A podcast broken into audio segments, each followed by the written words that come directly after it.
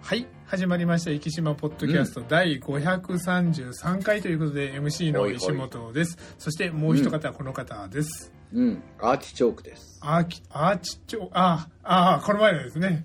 ははい、 その後結局どうされましたそういえばえ、えーっとね、はいなんか食べました。 あのあ結構、はいあの美味しいです。なんかタケノコみたいな感じで、はいはいはあいの案外案外やみつきになってこうなんだろう、はいフフランス人の人とかイタリア人の人って、はいなんかあれをこうペリペリ剥いてはいはいはいこう。食べるとこちょっとしかないんですけど、それを食べるのがなんか夏の風物詩みたいな感じなるで言ってんで、最初なんか何言ってるのかよくわからなかったんですが、自分たちが実際食べてみると、はいなんとなくわかるような感じがしてきて、そのあの、カニを食べてるような感じで、おーこうちょこちょこちょこちょこ、はいあああのその食べ方がですねなるほどなるほどそうなんですよ、はいはいはいそれでカスがずっと溜まっていくので、はい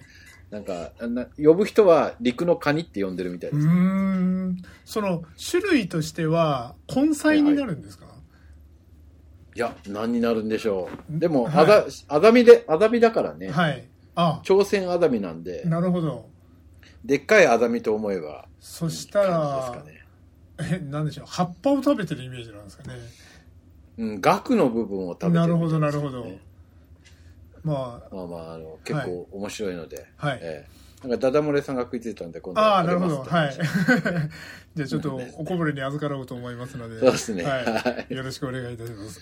はい。という、まあ、あの今の話あの畑のものをあの使っていただいてるというところで今日のトークテーマあのちょっと強引ですけど、畑違いというところでちなるょほっどと上げさせてもらっなるほたどなるなあのなぜこんなのを上げさせていただいたかと言いますと、うんもうあのもうちょっと一本釣りでちょっと話したいことがありまして、はいはい。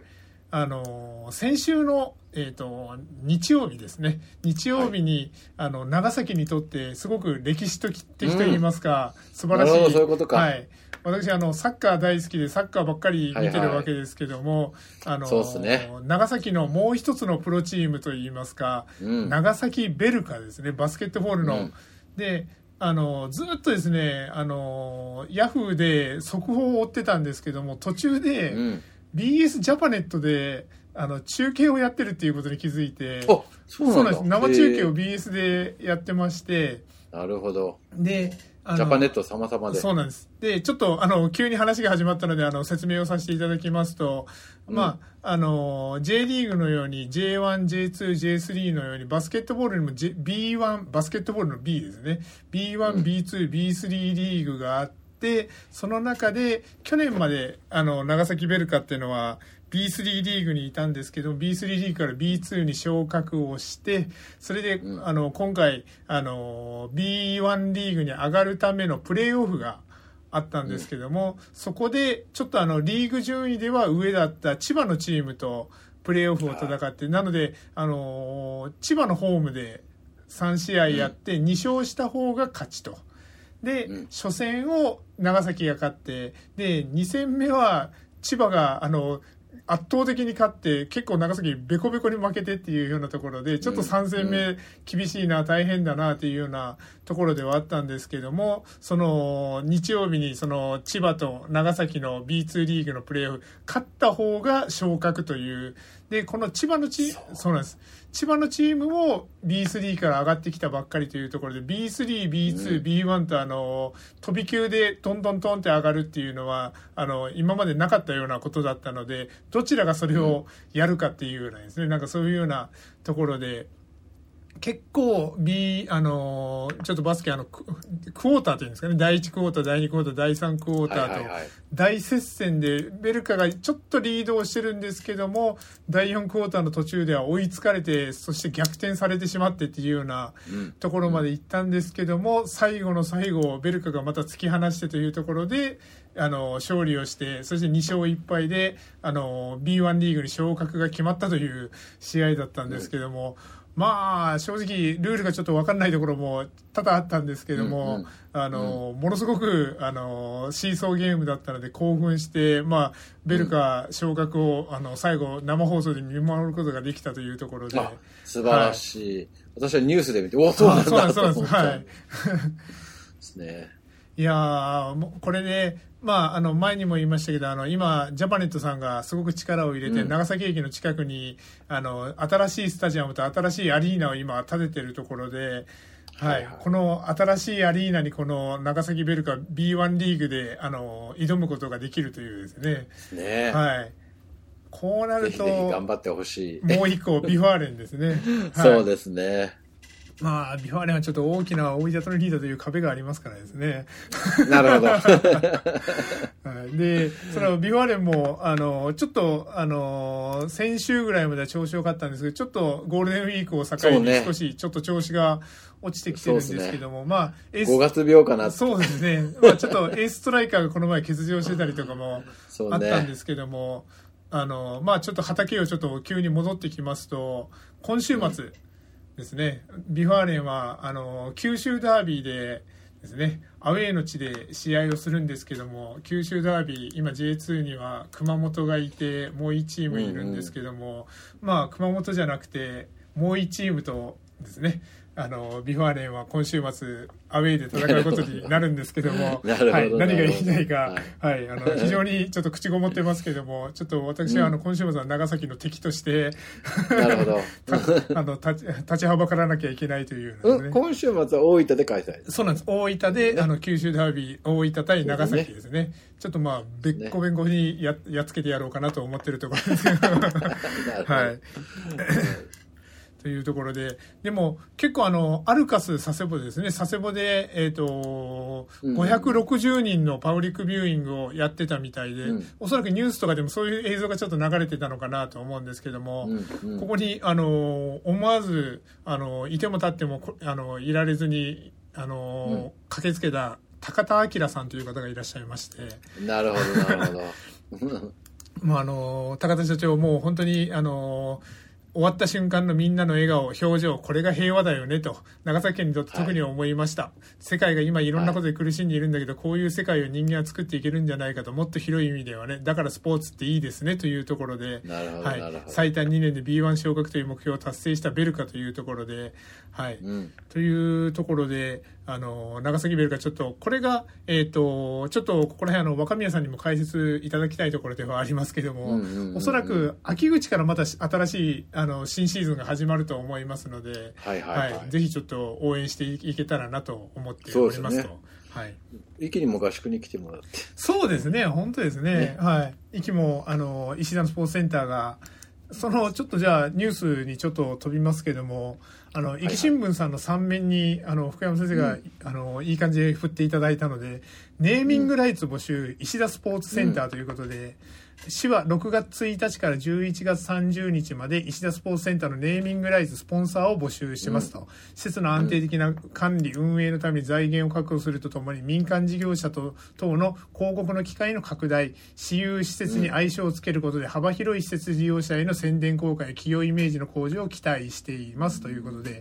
応募資格は法人または個人事業主金額は年間30万円以上税込み契約期間は3年以上5年以下看板の設置や契約期間終了に伴う現状回復に要する費用はネーミングライツスポンサーの負担となるそうなんですね じゃあずっとずっとあのけスポンサーしし続けないと現状回復最終的にしなきゃいけないですねこれ ね。そうなんですねはあはあはあなかなかし、あの、ハードルが高くなって。そうですね、はい。いっそのこと、ジャパネットさん、いかがですかね。本当ね。はい。あの、で、キャンプ地にも使っていただいて、ウィンウィンなんていうね、ジャパネッちょトっさとんは。はい安いもんでしょそうですよね、はう。うんい。ちょっとなかジなャか。パネットであの、はややってもらうっていうのが、今ならはいやって。もあらあ、っなるほど。あと、あの、ベルカの、あの、ユニフォームを見て見てたらですね、背中の方に、はいはいあの、ビファーあレそうンね長崎ってありましたのはいではい、いっそのこと、ビファーレンさんがスポンサーに、あの、で、ビビ君スポーツセンターとかですね、そういう。なるほど。はい。やっていただいても、そうですね。ちょっと、あのー本当にあの、ウィンウィンって言ってますけど、ジャパネさんね、本当にウィンになるかちょっと別とします。はい。はい。ぜひちょっと、ジャパネさんご検討いただけたらなと、はい、思っております。誰か聞いてるのか。ではあの長崎でこの前ですねあのはい。一緒にこの前福山先生ともご一緒させていただきましたけども、はいはいあはのあの時に長崎に1年間出向あの転い。勤そうですね。長 期、そうですね長期出張だ長った。長期出張に行かれてた方もあの長崎でこれを聞いて、あの息のいろんな情報を仕入れていただいてたって言いますので、長崎で聞いていらっしゃる方もいらっしゃると、うんはいですねあのちょっと思っておりますので、ぜひうんジャパネットにつながる方がいらっしゃいましたら、本当、はい本当。よろしくお願いいたしますあのねネーミングライツでやっていただけたら、あの我々は毎週あのジャパネットそのうコですマーシねャル流してもはいいいです。そうですねはいぜひぜひという ところでよろしくお願いいたしますというところで福山先生あの急に畑違いの話なんてなんか特別なんかありますでしょうか畑違いは、はい僕は畑違いのことばっかりやってるので、 ああななるほどなるほかどなかあれですよね。い、ろんな、あのーいろんなことが、もう今、本当に、なんだろう、あのはいロータリークラブの年度末で、はえっいと、新しい留学生、あー今回なあるほどのドイツ、ドイツの子の担当なので、はい もうドイツ人とはいメールのやり取りで泣いてます。やっぱりあのドイツ語でい、やいや、英語です。ああなるほど もう英語勉強しとけばよかったなって。あ、そういえば、あの、はいグラマリーっていう、はい英語の、あの、なんだろう、文法を直してくれ文る法はいはアいプリがあるんですけど、ほうほうほうほうめっちゃ優秀。ほうだからあのぜひまあぜひ使っていいただろいんてな翻訳ソフトとかがあるけどちょっとやっぱり文法的はいはに変だったりとか、そういうところそうをなんです、そうなんあです。そのアプリでさらに修正ができると、ああ、それいいですね。そうなんです、そうなんです。はいそれをね、ディープルと連携できるんですよ。ほうほうほうほだから、ディープルでこうやって英文書いはいてみると、もう自動的に、あんたここちゃうんじゃないとか、う。なるほど、なるほど。三単元、三単元 S 抜けてますぜとああ、なるか、ほど、なるほ過ど。去形でしょみたいはいはいな、こはういはいはい、あれが出るので、メニューで最終的に OK よっていうのが出るなほかどら、はいはい。えーあの、すごく便利に使わせていただあいて。の、赤ペン先生的な感じで、あ、そうそうそうそう、そうです、そうです、そうです。あの、間違ってるところとか、ちょっとおかしくないみたいなところにね、あの、ラインとか色が変わったりとかするので、なるほど、あ学生の皆さんはそういうのを使うといいかもしれない。グラマリーですね。グラマリーですね。グラマで、ーの。毎週ね、メールで、そうです、そうです。グラマ毎リー週メールでこう、はい。おめえ、ま、今週こんなに間違ったぞ、みたいなのなるがほど送られてくる。あ、ありました、ありました。ググラマリー。ちょっとあの、最初にあの、ワードが出てくるのがちょっと気にかかるところではあり ますけど。そうですね。いや、あ、で、いろいろ、なんだろう、あの、いろんなアプリとね、連携できちゃうんですよほうほうほうほう。だからこう、メール書いててもあ直して本く当れだるし G あのグワードが出てきたかと思ったら G メールだったり Facebook だったりとかいろいろ出てきましたそうなんです、そうなんです。あで本当にサファリも、はいあのあるんですよ。でさっなのできものすごく、赤ペン先生とか言いましたけど本当に赤ラインがこう引かれてここが間違ってるよとかですね、こういうふうに出てくるわけです、あでね、これ、えっと今「It's Free」って出てますけどもフリーでもそこそこのことはできて、全然そこそこ使えます。でもちろん有料版でやるとそうもでっすといろんなことがという、はいあこれちょっと面白そうだなえちょっとリえだからこう、はい自分の英語のダメさをこう、はいそこでこう確認して、ああ、ここそうだよな、はいここ系だよな、このまま送らなくてよかっなたなるほどとかなる思ほどうとこはいろはがいはい多々あるので、はい。いやおめえなんで C で始まってんのに三は単い元数抜か,、なる抜かほどしてんだなるほどよ、ぐらいの勢いで。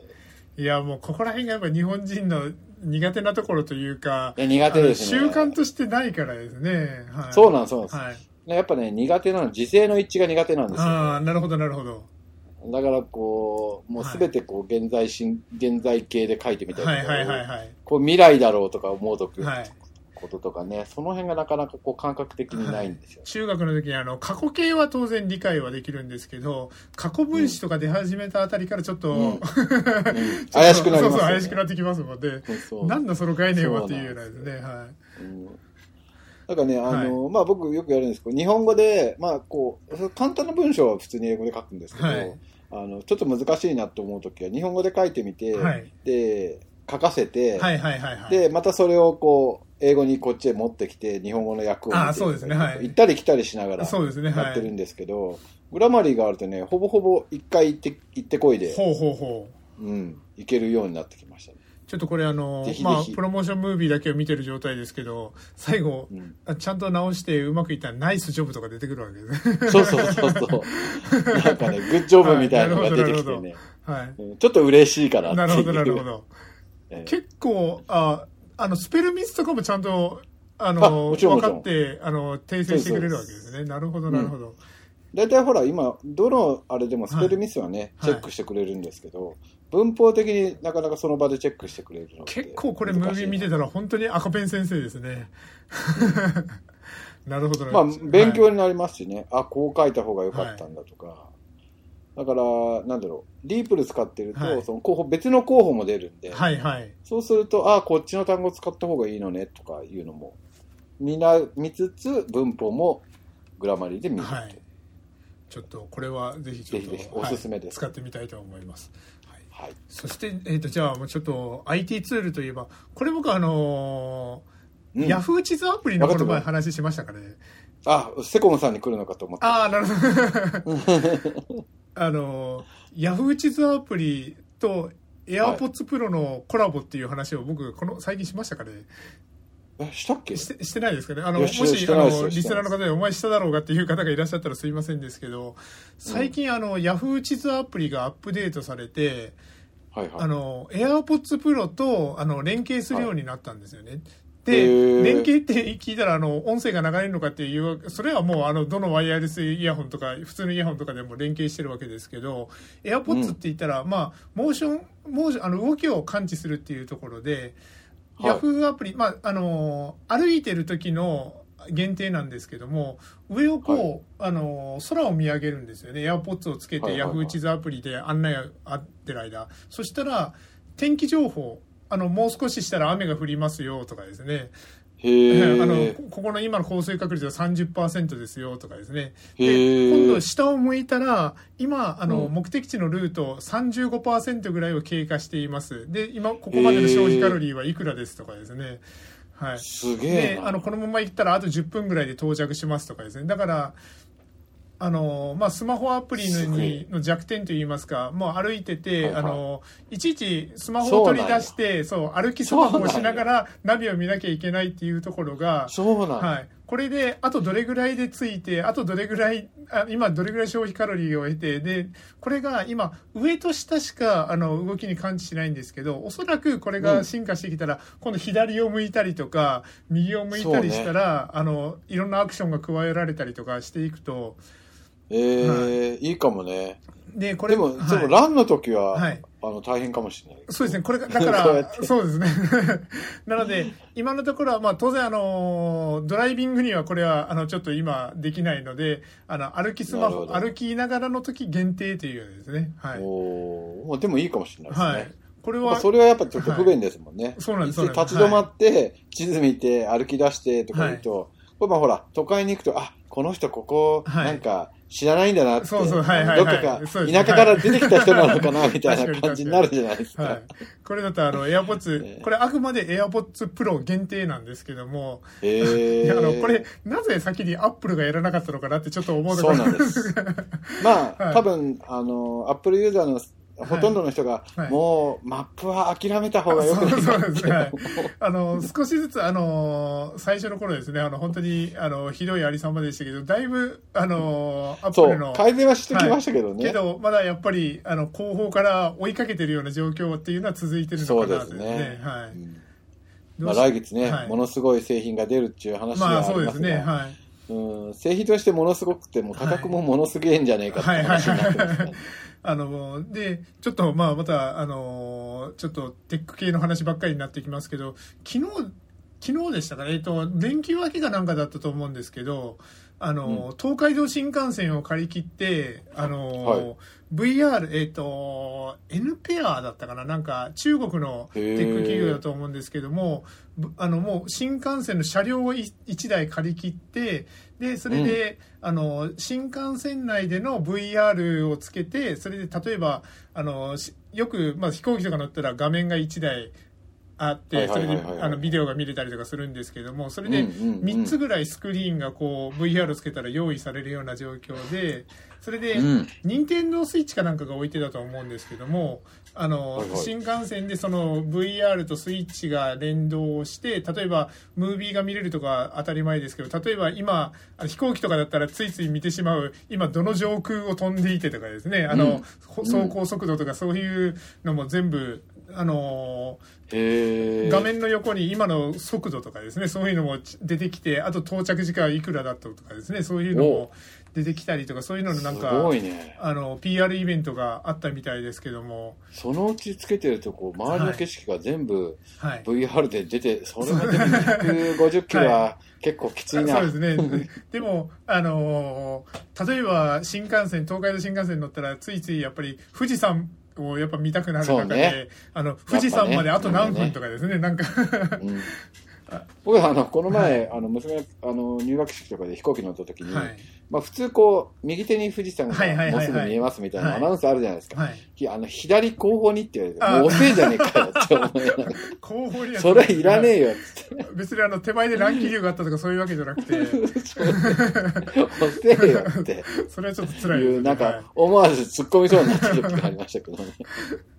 というなんかまあちょっとえそれこそでも飛行機でも VR とかであのいろんなものがですね、ちょっと。ね、だから外の景色を見ながらそれこそ左を見て今景色が見えてるところにあの注釈がついてきたりとかですね、うんうんうんはい、今一時期でも、はいなんだろうそれこそトリプルセブンかなんか出た時に、全面を、はいどこだっけなそれこそそのサウジアラビアとかあの辺ですよああなるほどなるほど全面に、はいあの液晶のはいやつを貼って、はい飛んでる世界を映し出すみたいななるほどなるのほをど作ろうとしたみたいですけど、多分気持ち悪いと思いなるまほどす。 今結構そこら辺うまくやってるなって思うのがあの F1 ですねはいはいはい、はい。 F1 あのハローといってあの、まあ、頭部を守るためにあのコックピットの前にうーんあのシールドがありそますようね。ですねシールドがあるんですけどあれ結構あの、まあ、オンボードカメラ要するにあの車載カメラで見るうとん結構邪魔な存在なんですけどもはそいはいこはいはいに今あのギアが何速に入ってて速度が何でそれでなるほどそこからなるほどあの前の車と何メートル離れてるのかとかですねもう常にうんあの AR でこう出てくるような感じで結構そこら辺うまく F1 を取り入れてるなとですね。はいああ、面白いですよね。はいちょっとあのさっきまこちゃん言ったみたいに、はい飛行機とか乗るとあの、はいこう見見たくなるんだよね、はい今高度どれくらいそ飛うんでですねるとつか、いつい見ますよね速度あれがどれくはらいいとか見ます見まはいす、。で、あれがだから、面白いもう、あの、VR グラスつけてたら、窓の外を見たら、そこの、例えば山の情報がポンと出てきたりとかですね。なるほど、なはるほい。どなんか、どっかのスタジアムの上を飛んでたら、今このスタジアムで何、なんと何の試合がやってて、今何対何だよとか、今何。対何とかね、うんなるほどなるほどなんかそしたらちょっと退屈しないですねそうですよね。おもう、あの、窓の外見てたら、もう日本中の、それこそ地理の勉強になったりとかですね。はい。うんというような感じで、はい、ちょっと今日はあのテック系の話ばっかりで、この前あのちょっとあなるほどのゴールデンウィーク特別版であの解剖学の動物の解剖学の話ば なっるほどかりしたらあのダダ漏れさんが難しす ぎてよくわからんっていう 確かにあのニッチな内容だったなとか思いながら、はい。なるほどなるほどというところでちょっと息のニュースにちょっと行ってみようと思うんですけども、えっとまあ、ちょっとテック系から少し、あのーつながる話にもなるんですけど、えっと生き新聞さんの4面なんですけど小島神社のライブ映像を YouTube で配信というところで。おー出てたこれですね、僕前からやりゃいいのにってずっと思ってたのが、ああのーはいはいっていうのも小島神社といえばどうしても道引きっていうところが、うんはい、あの、あって、どうしても、あの、渡れる、渡れないっていうところで、親切な旅館さんとかになってくると、こあの、あそうそう道行きの時間、小島神社に渡れる時間と出してあかりでますすね、よね書いてくれてたりするんですけど、あの、これ YouTube で配信をするというところで、えっ、と、これがあの、光ネットワークさん、えっ、と、行き地のケーブルテレビの指定管理ですね、をしてる光ネットワークさんが動画共有サイト YouTube の同社チャンネルで、えっ、と、小島神社を映したライブ映像の公開を始めていると。で、先ほど言いました、あの、潮の満ち引き具合も見ることができる。で、小島神社へ渡ることができるか確認することができる。で、観光客に見てもらうほか、息を離れた人にも故郷の風景を楽しんでもらおうと開始されたというところで、で、今後は、久吉浜を上部から映すカメラを設置する予定というところで、ほうほうほうそうなると、あの、朝日ですよね。あのう、んサンライズっていうのが